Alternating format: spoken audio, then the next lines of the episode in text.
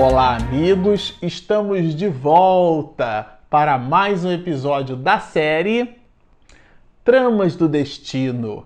Este o episódio de número 24.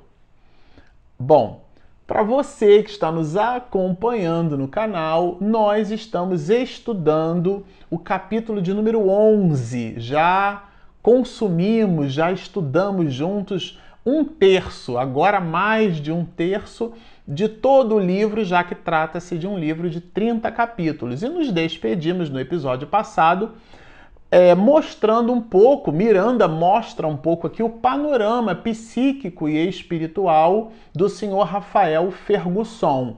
E deixamos reflexões a respeito da condição da criatura humana quando ela mesma não oferece meios por si própria de sair de situações em que ela é, efetivamente é, se encaixou e se movimentou. Então, quando a pessoa não quer ajuda, não adianta, infelizmente por isso, o nosso esforço ingente de buscar prover meios se a própria criatura não, é, não está interessada na sua própria melhora e esse interesse está na razão direta do esforço próprio que ela faz para modificar o seu panorama mental. Mas em cima desse quadro, o que Miranda vai proporcionar agora para a gente como reflexão são alguns meios para que efetivamente a pessoa que está nesse processo obsessivo grave, como desenhado aqui no personagem do senhor Rafael, consiga sair. Como é que a pessoa que está nessa condição sai dessa encrenca? Tá certo? Então Miranda vai apresentar para nós aqui algumas dicas a respeito da forma pela qual será possível então livrar-se dessas injunções, desse domínio que alguns espíritos logram adquirir, que está intimamente relacionado ao conceito de obsessão, está no capítulo 23 do Livro dos Médios. Bom, o primeiro meio que ele oferece é o da leitura, e ele vai inclusive dizer assim: é por meio da leitura evangélica que o espírito se irriga de esperança e se renova. Então, é, eu achei bem curioso isso. Porque, de um modo geral, é, a preguiça, é, que vai inclusive mapeada né, como um dos sete pecados capitais, é, ela é muito presente nas manifestações obsessivas de três quartas partes dos obsedados. A criatura não oferece esforço, e é interessante porque a leitura ela pode, e a gente vai observar isso aqui, proporcionar uma modificação do panorama psíquico.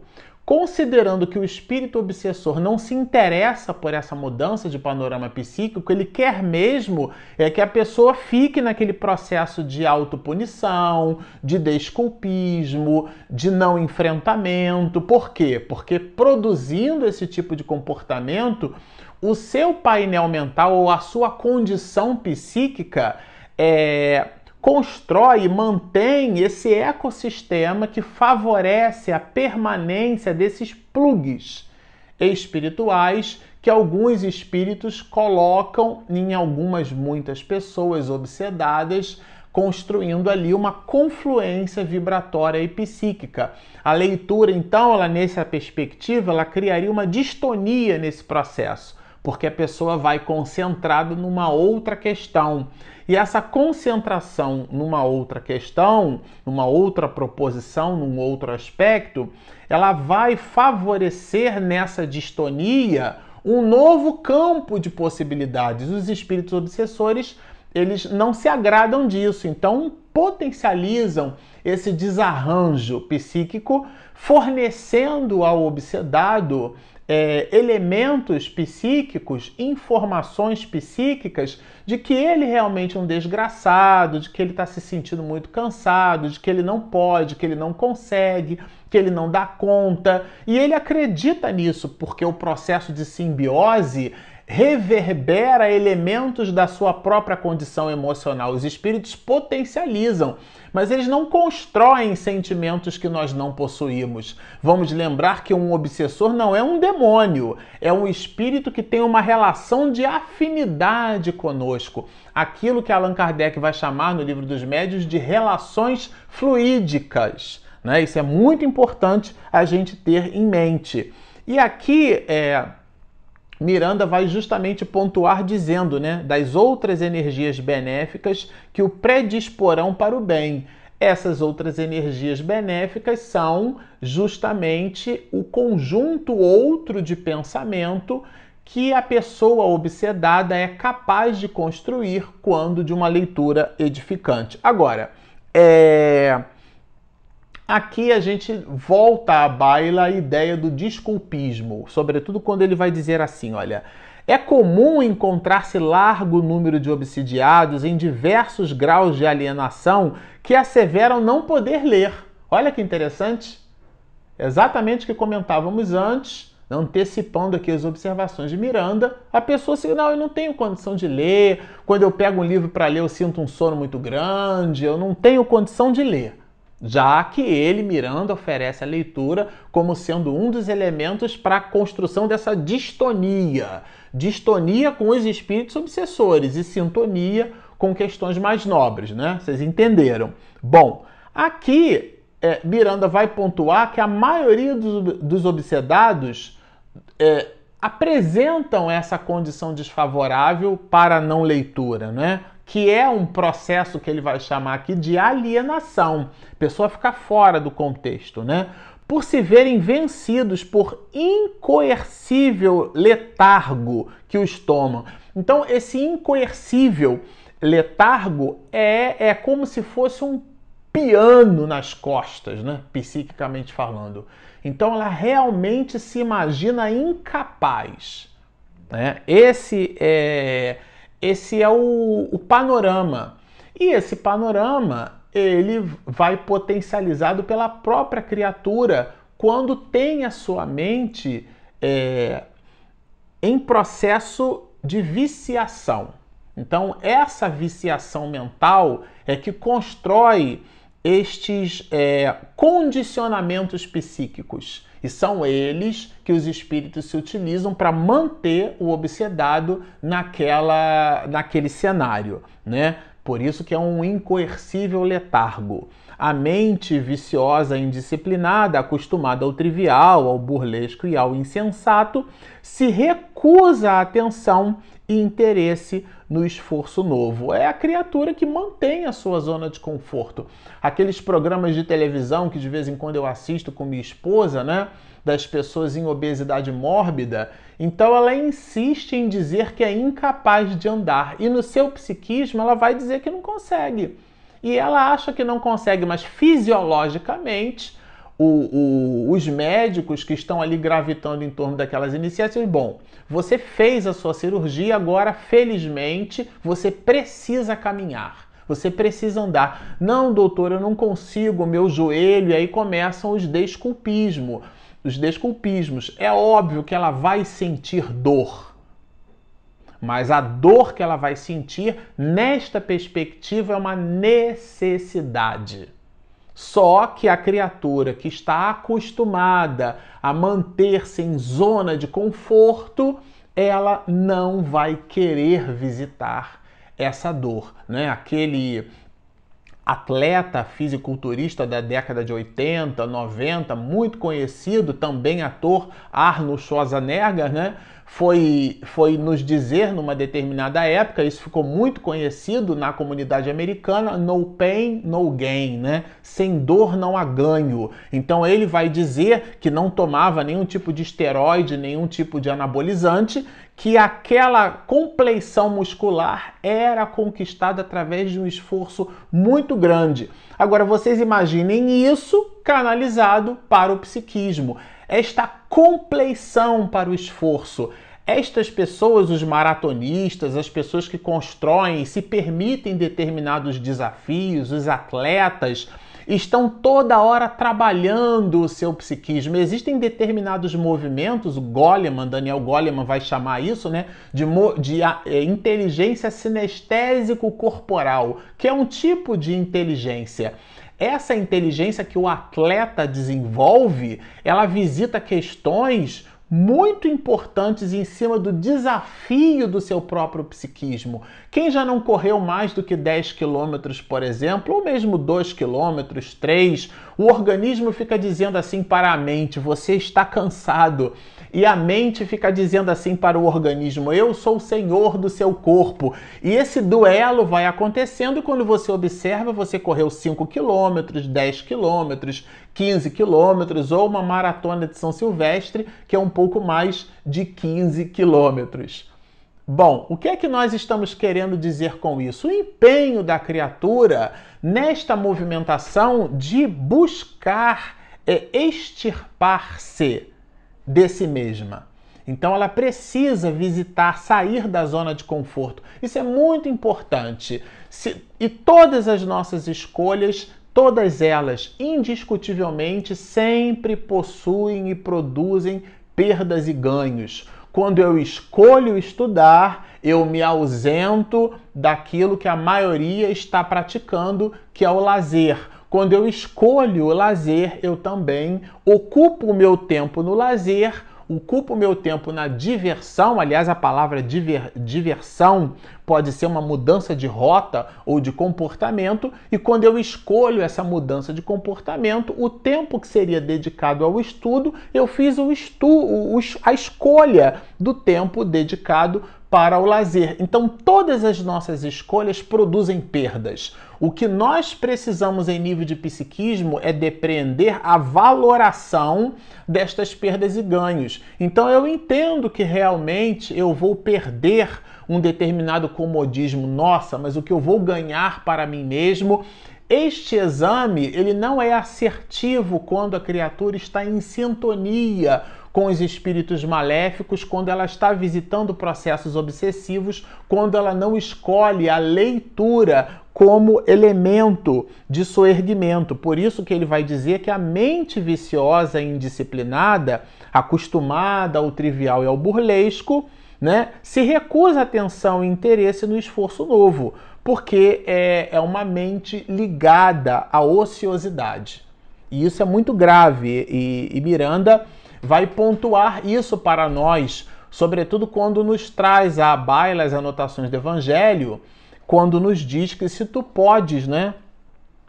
Tudo é possível àquele que crê. É tudo posso naquele que me fortalece. Então, isso é muito importante. Aqui Miranda já traz na literatura a importância da fé, dos elementos de fé. A fé não é uma condição passiva, ela é uma condição de movimentação. Logo, acreditar é agir.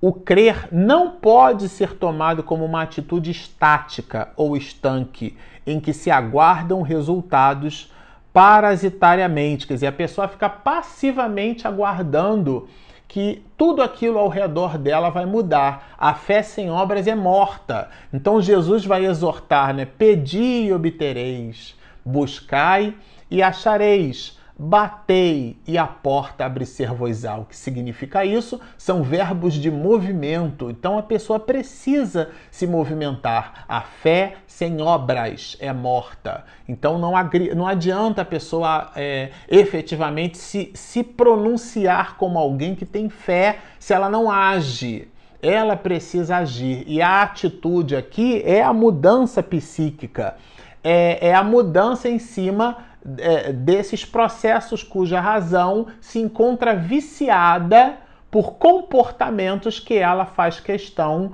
de cultivar. E Miranda vai pontuar isso, olha.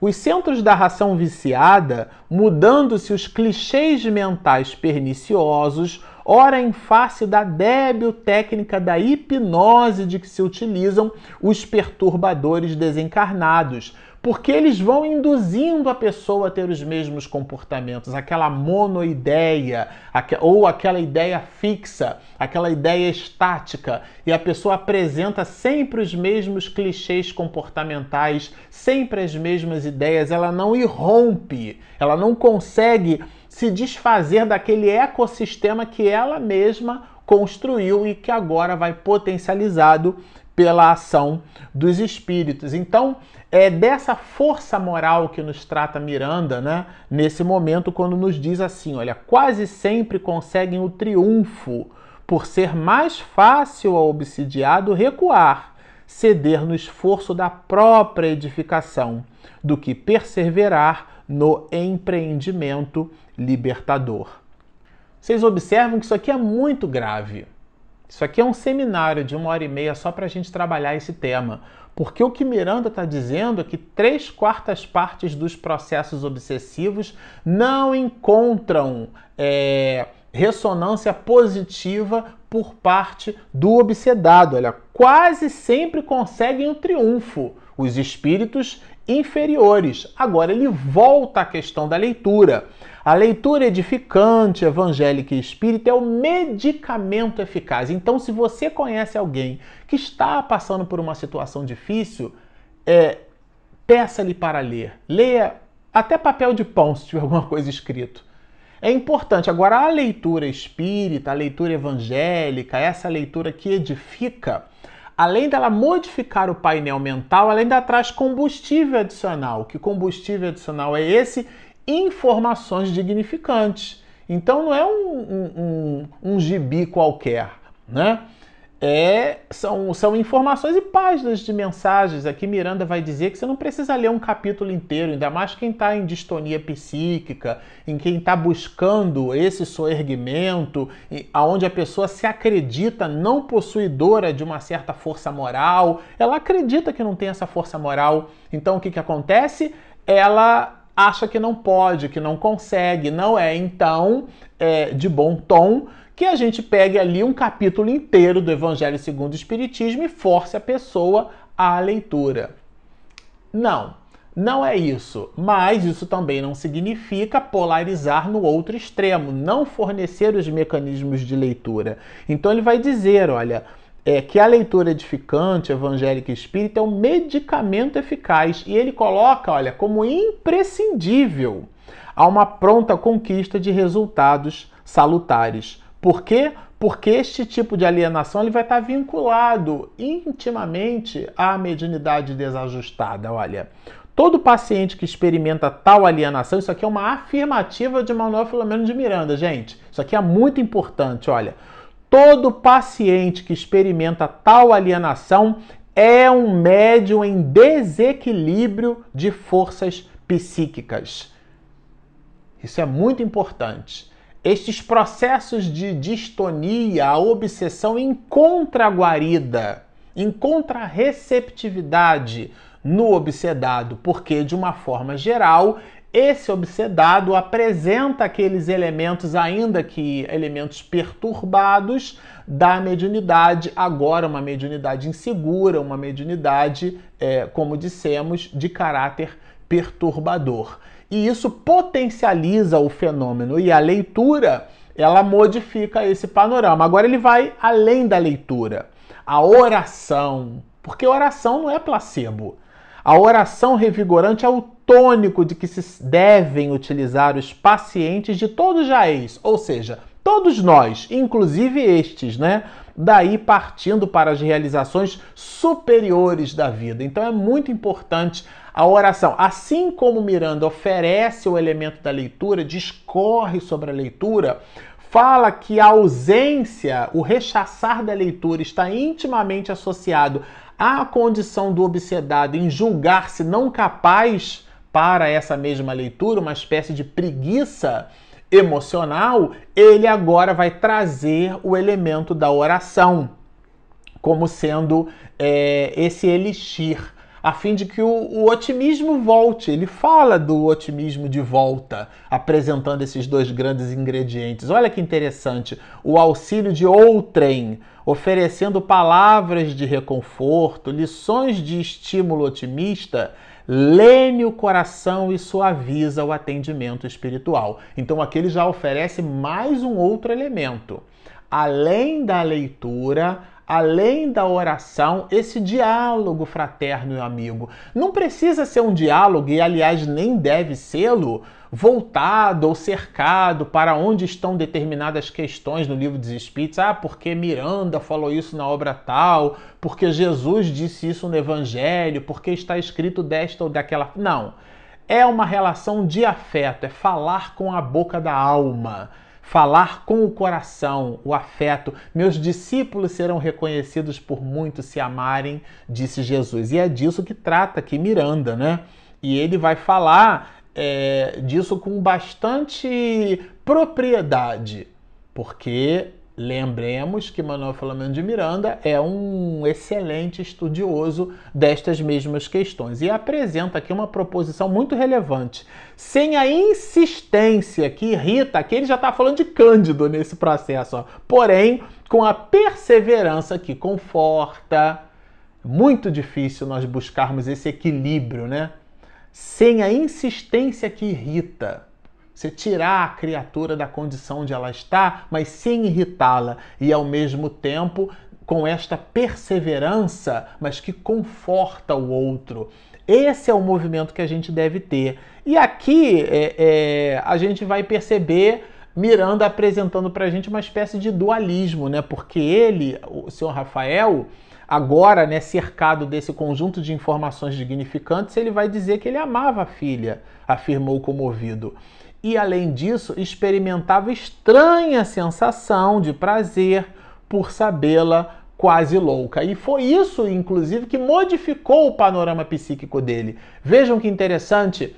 Ele, quando tomou conhecimento de que a filha estava no mais alto grau de alienação mental, ele visitou uma prostração como um binômio, tanto na condição de pai que amava a filha, como numa estranheza que nos escaninhos profundos da sua alma ele sentia gosto daquele movimento.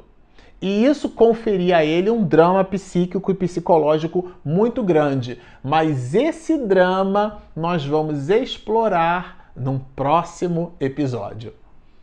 Bom, nós ficamos por aqui. Sempre anunciamos ao canal, no final, né, no nosso canal, que se você ainda não se inscreveu, por favor, Espiritismo e Mediunidade, clica ali no joinha que ativa lá o motor das pesquisas e isso favorece aqui o nosso canal. A gente fica muito agradecido.